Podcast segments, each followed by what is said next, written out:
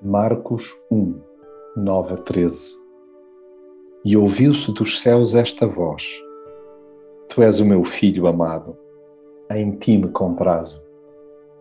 Jesus assumiu a missão de nos levar até ao colo de Deus, saindo primeiramente do seio celestial e depois do conforto familiar terreno.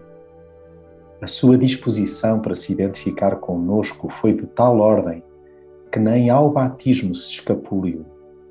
Este rito, que não era suposto ter de ser cumprido por ele, já que não havia nenhum ato de que tivesse de se arrepender, foi a via ideal encontrada para sublinhar que daria o exemplo até ao fim. A humildade que o caracteriza vem bem à tona na simplicidade com que desceu às águas para se deixar submergir por um pecador.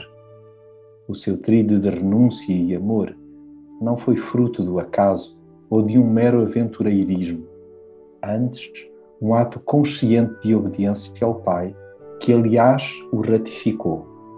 Tu és o meu filho querido, com a maior satisfação te escolhi.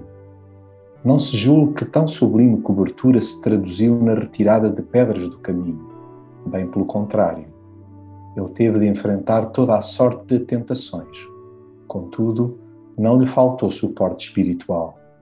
Sim, mesmo amparo, que também hoje está ao nosso dispor.